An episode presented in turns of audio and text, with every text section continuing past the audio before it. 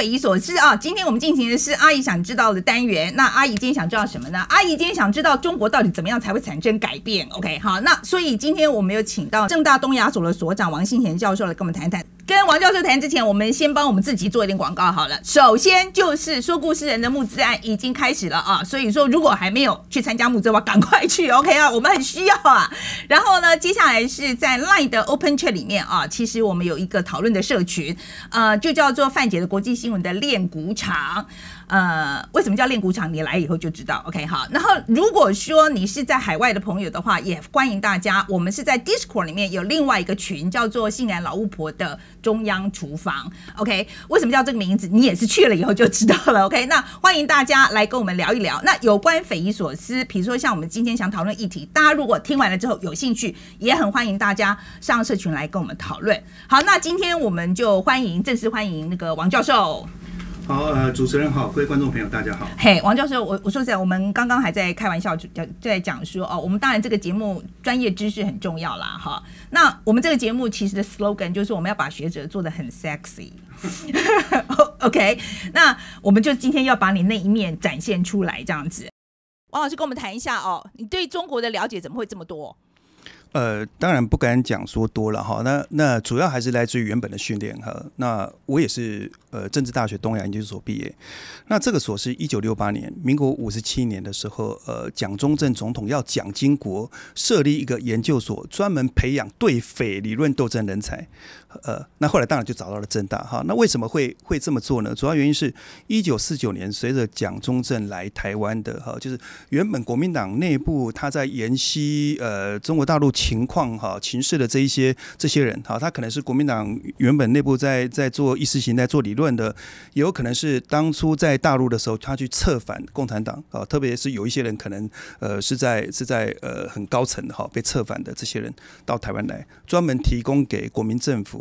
呃，关于中国大陆情势的判断，可是四九年一直到呃民国五十七年啊，就是说呃四九年一直到到一九六八年的时候，其实这些呃这些测试。呃，他年纪都大了，所以他需要培养一批新的人出来。好，这是一方面。所以，呃，由这一些人，呃，这些前辈们他们所教导的关于中国大陆相关的知识，可能包括党史啊，可能包括意识形态等，这一这一些还是非常非常有用。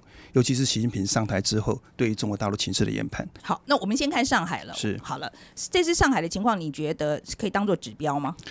呃，从学术研究上，我们说上海它叫做关键个案，哈。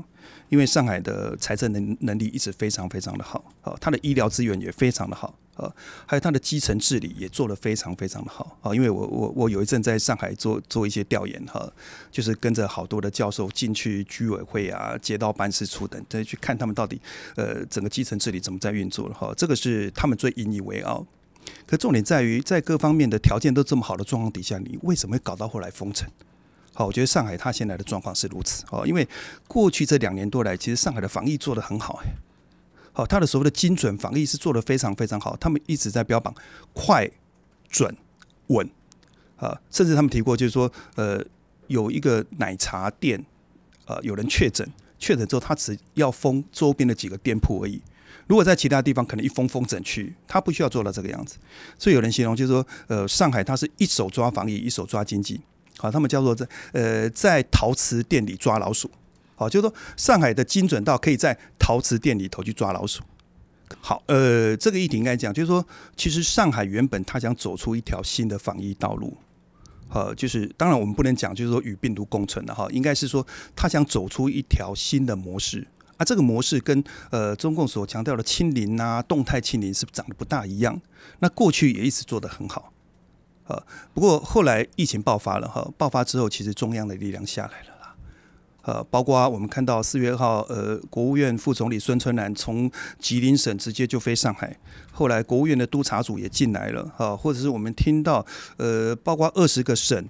呃，对口支援，好，上海做核酸，这对上海人来讲是一件，呃，自尊心打击非常大，因为长期以来都是上海在支援别人啊，呃，再来就是呃，又一说是呃，解放军的医疗兵也进来了，哈，那代表其实中央的力量介入上海的的防疫了，哈，所以呃，中央是不信任，呃，基本上到这个阶段，他有点不大信任上海本身的防疫。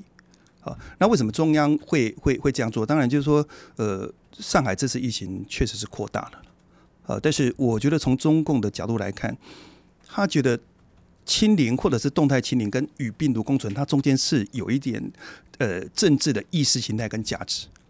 好，我们都知道，呃，二零二零年呃武汉疫情爆发之后，呃，就是呃接下来没多久，其实西方开始疫情爆发，呃，尤其是美国，那时候一天十几万例，大家都吓死。好，那中国开始启动了大外宣、内宣，去宣传自己制度的优越性、制度的自信，说只有中国这一套体制才能够防下来。可这套东西一路上一直下来，哦，包括疫苗、外交等等等，一路上一直到现在，其实它已经上升到意，呃，就是我讲的意识形态跟价值。哦，他非常非常坚持这个东西。中央的命令下来，地方就得接受。哦，我们这个称它叫做压力型体制，就是一层压一层。从中央压到市，市压到区，区压到街道，街道又压到了居委会，所以就变成一刀切，大家都宁左勿右，因为怕担心被救责，哦，所以就发生现在的现象。嗯，对，我觉得其实我蛮意外一点，就是它的物资配送很弱，然后他很多民众民间自己发起这个团购团啊，比政府的机关还要灵活。为什么他这个国家掌握这么多资源，还能搞成这样？确实，我我觉得这个问题非常非常的重要哈，就是说。我们刚谈到了有些东西是中央跟地方的关系啊。如果说回到国家跟社会关系去看它的话，哦，我觉得这一次其实很大程度上影响了上海市民，甚至全中国民众对于政府的信任呐。哦，就是你政府集中了这么多的资源，哦，尤其刚我们提到，你上海呃过往呃各方面资源都在你手上，你资源也多，为什么在这一次很多人在为了买菜要求救啊，会干嘛？而最后出来解决问题的很多是那个那个团购团。而且团购团都是自发的，好，所以它中间出现了一些问题，就是说为什么政府掌握了这么多的权利，但是最后解决问题是，呃，社会从社会里头冒出来，透过网络去去去做了这个团购团来解决相关的问题，所以在整个意识上面，我觉得这次影响比较多，是因为民众的意识上面，他们会觉得是不是说过去管太严，那你严到很多的，就是权力都在政府的手上，那一旦政府失败，国家失败。你问题就出来了，是不是应该适度的放给社会力量？好，其实我们这样子来看好了。过去其实呃，中国大陆社会有不少的 NGO 哦，不少的社会组织，其实他们还帮上很多忙。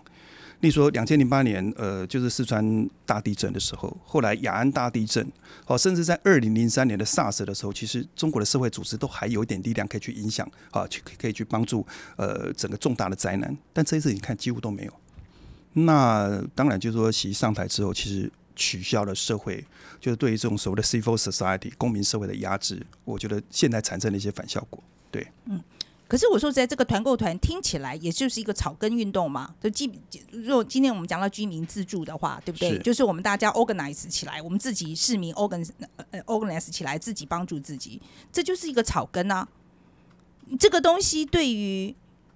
对于中国制度，我觉得中国的以中国的那个集权思思维来讲，这个是要压制的，不是吗？呃，我想他现他现在是解决问题了哈，更何况我觉得就是说，呃，这种团购团它仅止于采购了，呃，所以它不大会对对政治上有什么太大的威胁呃，但是我们发现在这次的团购团里头，有一些是原本的那个饭圈。啊，就是呃，中国在从去年提出共同富裕之后，其实一直在取缔什么饭圈文化等等这类，可没想到有一些饭圈呃饭圈文化饭圈的这些人竟然发挥了一些作用。你说他们就访问一些网红，所以说，哎，你为什么团购这么厉害？他说抢物资跟抢票没什么太大的不一样。好，所以有时候你适度的让社会有弹性、灵活一些，其实可以帮助政府来做很多事情，解决很多问题。嗯，啊，你觉得这一次中共会学会这个东西吗？我觉得当然不会。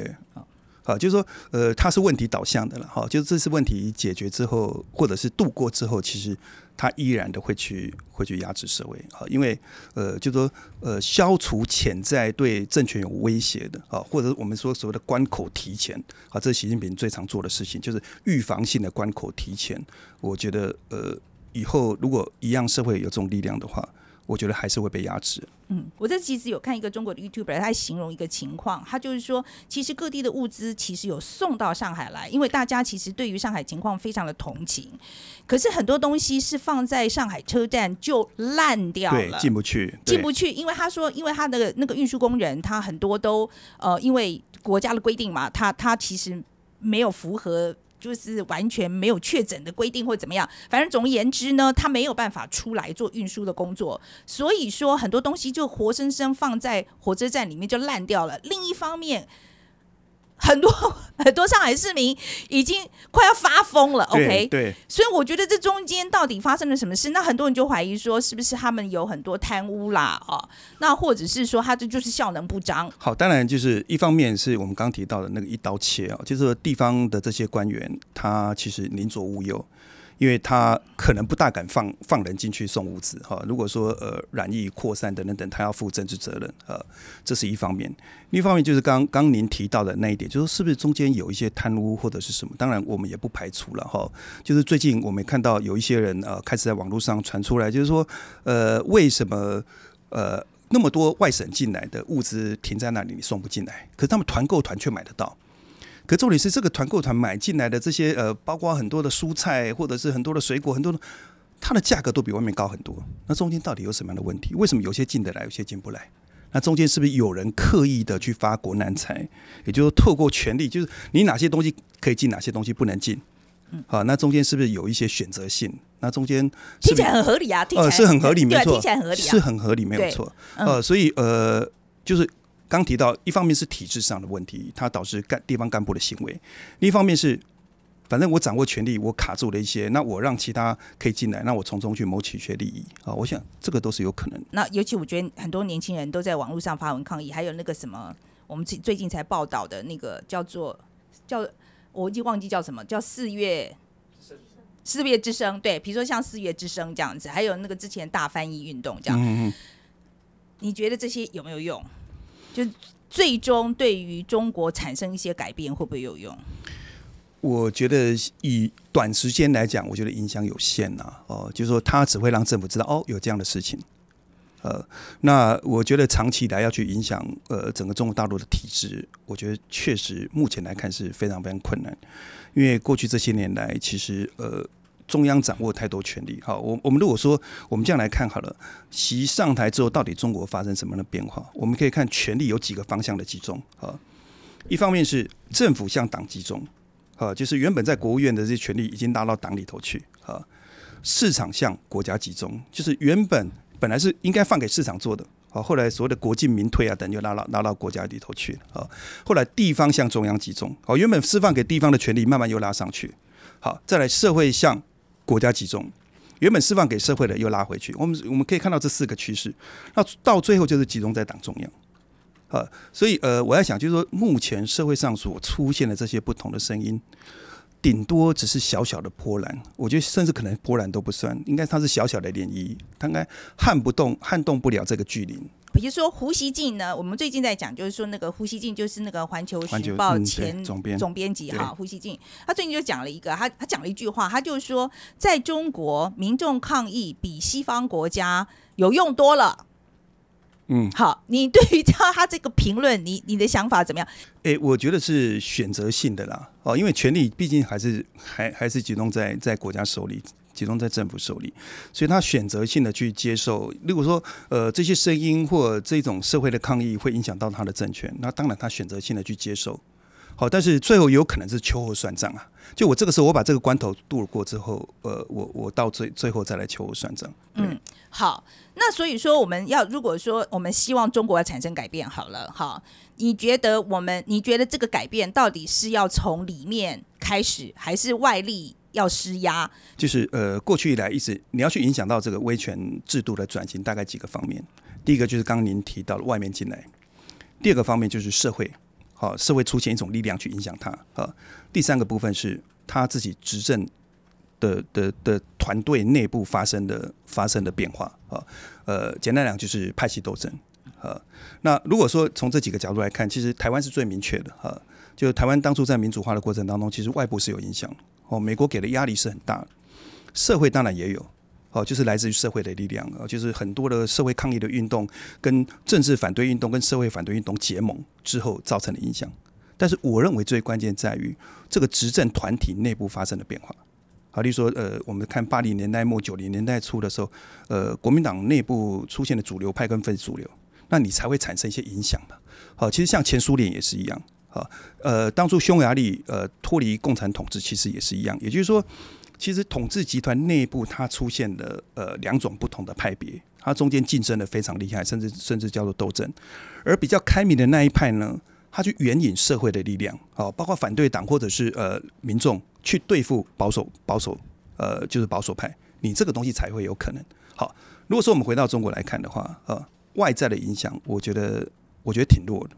哦，甚至共产党他有可能把这种外在的影响，它转而变成一种民族主义跟爱国主义。哦，其实对啊，对，现在很明显啊，就是什么事情都 后来都是美国，都是美国。这三四年来，美中美中战略竞争就是如此嘛。所以呃，他一直在激发民众的爱国主义跟民族主义嘛。哈，所以反而外面进来的，就是说呃，外面进来这些力量，他很难去改变他。他甚至把自己的党跟整个中国民众绑在一起，就是说，你你你今天要要要鼓动。呃，就是说你要消灭消灭共产党的统治，其实你就是消灭中国，就是消灭中国中国民众啊。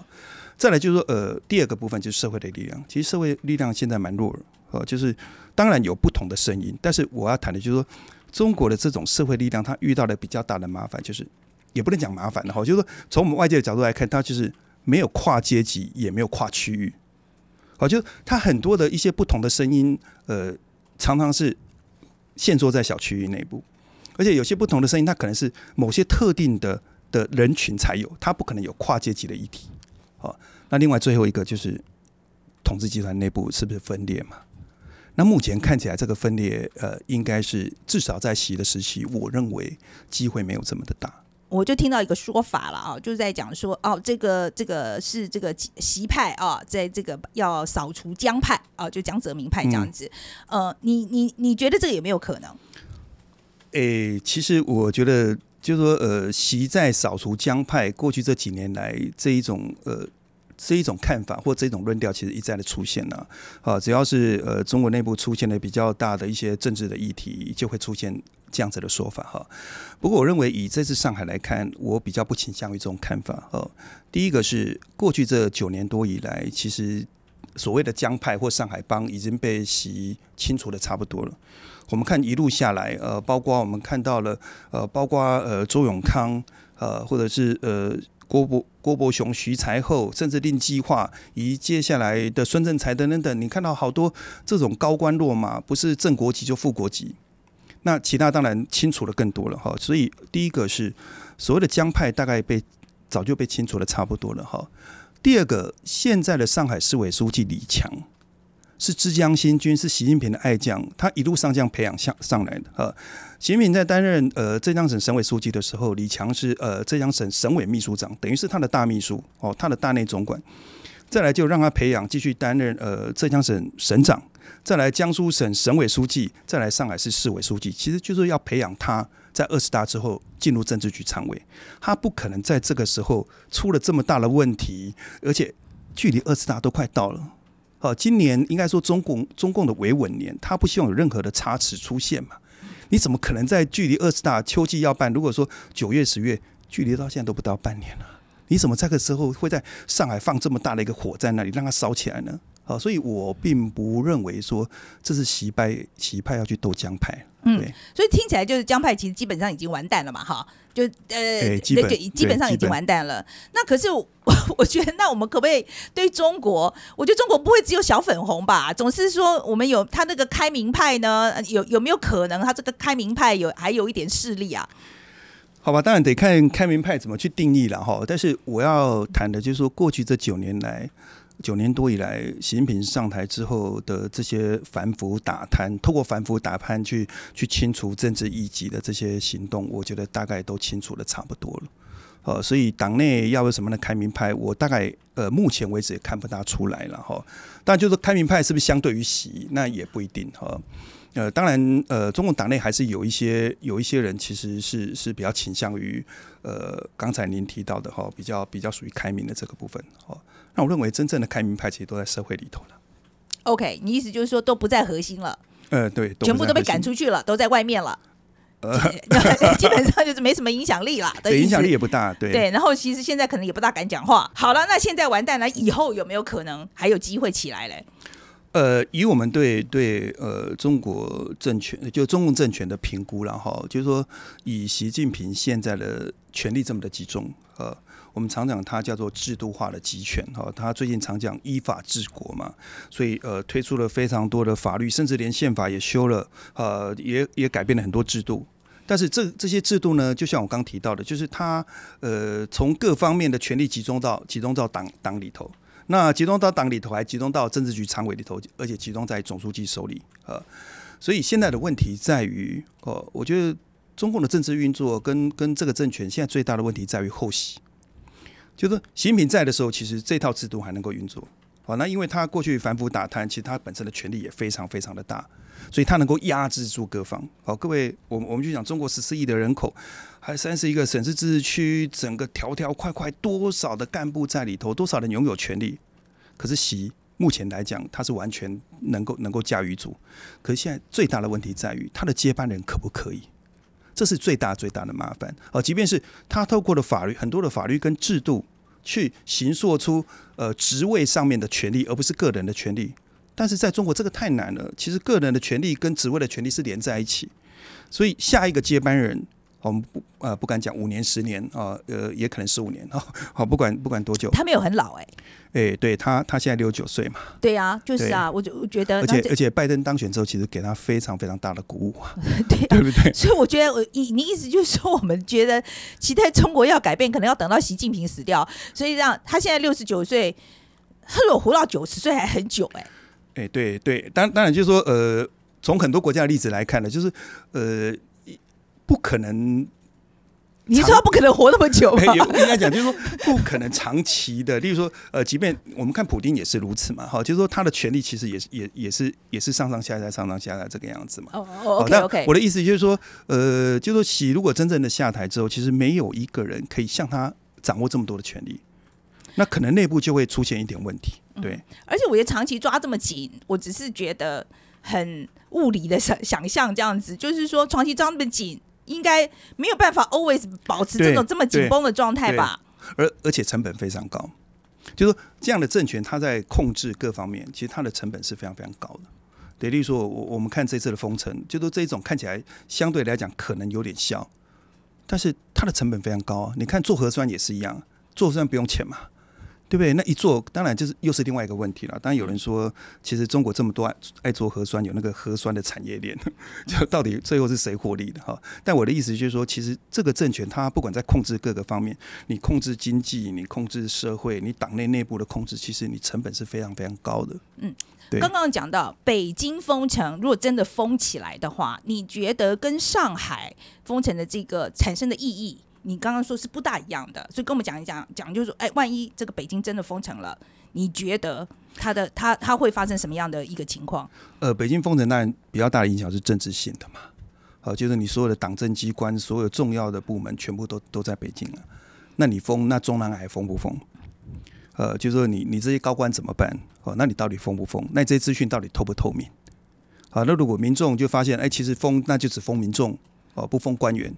那它就会产生一些影响，哦，所以我我觉得北京封它造成的是政治性的，呃，另外一个就是我刚才提到的，你你连首都都封，那你不是精准防疫吗？你不是强调制度优越性吗？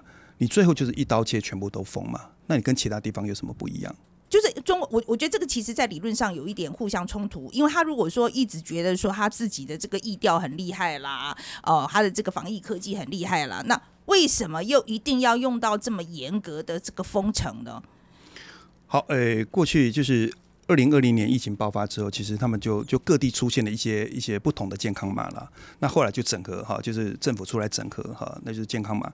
那健康码就是你出出行都要扫健康码哈，就你你到哪里去都要扫，或者是你要跨域，比如说你从一个省到另外一个省之后，你要你要去扫那个码哈。那那它那个码会出现呃，就是绿色，绿色表示可以通行。那呃，出现黄色表示你之前有接触过确诊者，好，你自己要要居家隔离。那红色当然就是确诊哦。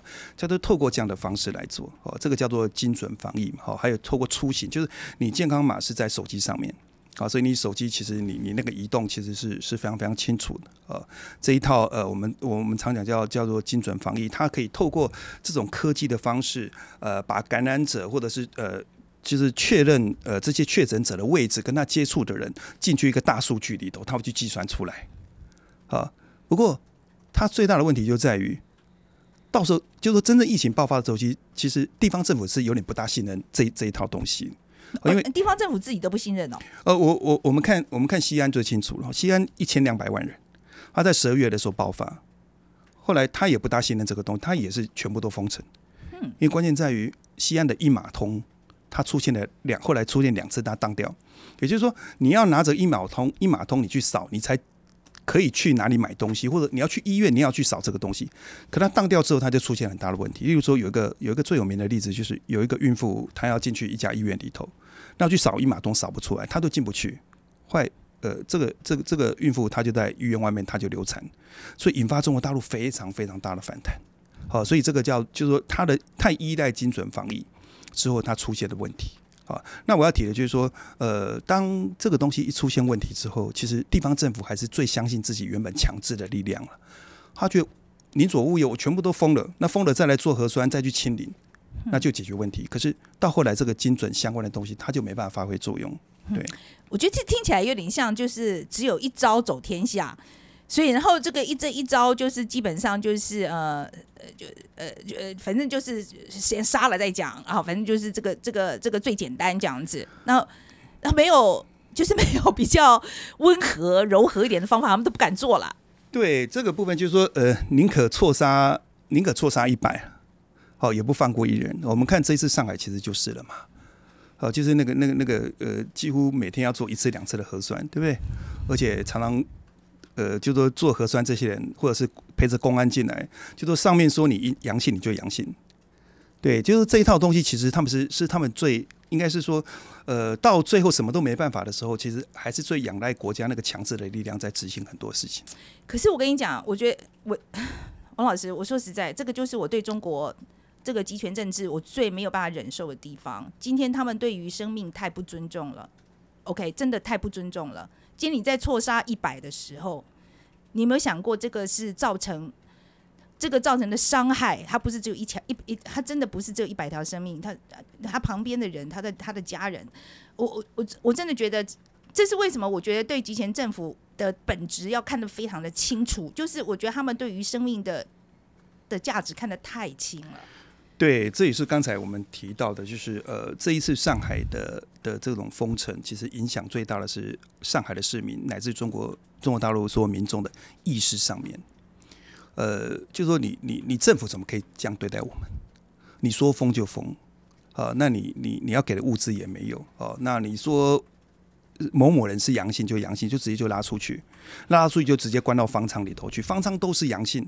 那你一些阴性的，就是好多的例子都发现，有些人上面就是呃采核酸的的检验错了，但是有一些人就是阳性，就确认阳性，被带到方舱之后发现是阴性，可回来他他他染疫，好，甚至包括我们看到的，就是呃包括有些宠物啊，包括猫啊跟狗哈这些，就是因为呃主人主人染疫，结果被扑杀。所以我要谈就是说，呃这一次的疫情其实对对中国大陆民众来讲，其实它是一个意识上面的。哦，虽然它没办法造成短期之内它对于这个统治集团的撼动，但对于意志，呃，在意识上面，他们开始会去反省，就说这真的是我们需要的政权吗？对，也许久而久之下去，也许真的就会有另一派的势力出来了。诶，但目前来讲很难呐。嗯哼，好，我我可能要等了。我觉得这个可能要等了。对对，呃，其实其实我常讲，就是说，呃，共产党常讲一句话，就是说，没有共产党，中国一定乱。这句话对不对？我觉得逻辑上是对的。原因是什么？因为他取消了其他可能嘛。他取消了任何的 alternative，对不对？如果说好，今天今天一样，就任何一个民主国家，A 党不在了，那 B 党可以执政啊。但在中国大陆，他是不允许嘛。他还取消社会各种力量嘛。我们看那个东欧很多国家，在在八九年到九一年开始转型的时候，其实那个社会力量其实有些像像波兰。啊，波兰团结公联，它跟天主教会中间那个结合的力量是很强大的，对不对？你你当政府失灵的时候，其实社会有一种力量可以去稳固这个国家，但是中国其实是没有的。好，所以没有中国共产党，中国一定乱，这句话是对的，但是这也是他自己造成。嗯，对。其实说实在，这个就是他，他有可能是共产党最强的地方，也有可能是他最弱的地方。呃，确实。对对对不对？呃，好沉重哈。呃，没也也不是，不用。我觉得我想再谈一谈北京哦。你觉得北京如果说真的封起来哈，就封的那么严重，我们在讲说上海为什么跟中国其他地方不一样？有一个很大的原因是因为说实在，我觉得是上海。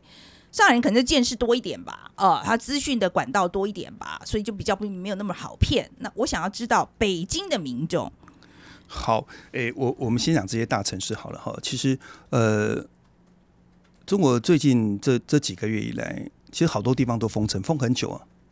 例如说瑞丽，它现在已经封了一百多天。哦，就是它它是广西哈，它刚好在缅甸跟跟跟越南等等这种三角地带哈，它已经封那么久嘞，可是也没有人去关注它啊。好可怜啊！现在还是 在最严最严格的这种封法吗？黑龙江的绥芬河，它封了九十几天。啊，那上海比较特殊，因为呃，第一当然就是说，呃，上海平均来讲，就是他跟外界的联系比较多，所以他的声音比较能够出来。啊，就是另外一个就是呃，上海当然它是国际型的大城市，哈，那当然呃，政府也重视。好，那你回对，而且我觉得很多老外这一次都是一直在社群媒体上写你盖不住的。对对对，那那那北京更是如此了。哦，北京我觉得跟上海一样，就是它它这个国际大都市，有很多外国人在那里，所以很多讯息其实是会出来的。呃，所以北京一旦如果出问题的话，其实呃，我在想就是呃，中国的两大城市都出问题，那对对共产党的这种执政来讲，它可能会是一个比较比较大的压力了。嗯，对所以你觉得压力会比上海还大？哦，但肯定是来得大的。对，嗯，北京这么多大使馆在那儿啊，对？外国人这么多啊、外商或者是它是全国的政治中心，它甚至是是影影响是整个区域的。呃，所以它如果一旦封城的话，它就说给共产党的执政会造成更大的压力。中共一直在讲说他有那个制度优势哈。就我我我其实我觉得我。我我在这方面我是法律的训练哈，我我觉得要给他 benefit of doubt，就是说嗯不管怎么样，我觉得呃，我们英我们英文讲的是 entertain the thought，、就是我也我会想一想，就是说集权政府这个是不是真的有可能比我们的民主制度哇是有优势的？嗯，王老师，你研究中国这么久，你觉得他是不是真的有优势？呃，我们以这一次的疫情来讲哈，其实我们也讨论非常多，就是到底什么样的制度对于防疫是有优势的啦。呃，那如果说好这样来讲哈，切断传播链，那当然我觉得这种政权，呃，这种呃威权或呃您刚所谓的集权，其实它是有优势，因为它可以动用国家比较强制的力量去做很多事情嘛，那民众也会配合嘛，民众也会乖乖配合。那在民主国家就比较比较不可能了啊。那如果说呃，就是疫情本身对于政府的信任，或者是呃疫情本身的发展，你最后如何去调节，或者是说疫情爆发时候，我们刚提到的社会有没有力量去援引、去补充政府的不足？那当然，在这样的政权里头，其实他是他是没有办法。所以拉长时间来看，那当然就是说这样的政权，这种类型的政权，它在短时间之内比较能够去控制，但是长期包括疫情之后的整个复原，我觉得民主国家还是有他自己本身的韧性。嗯好，今天非常谢谢王教授来跟我们分享啊。那再提醒大家一次啊，就是这个啊，阿姨想知道这个单元，我们是在每个礼拜一的晚上播出。然后呢，另外还有个单，还有个单元叫做大家来炼丹啊，就是呃，我们跟我跟两位年轻的朋友一起对谈这样子。那这个部分呢是在星期四的晚上播出。这里再为我们自己做一次广告，OK？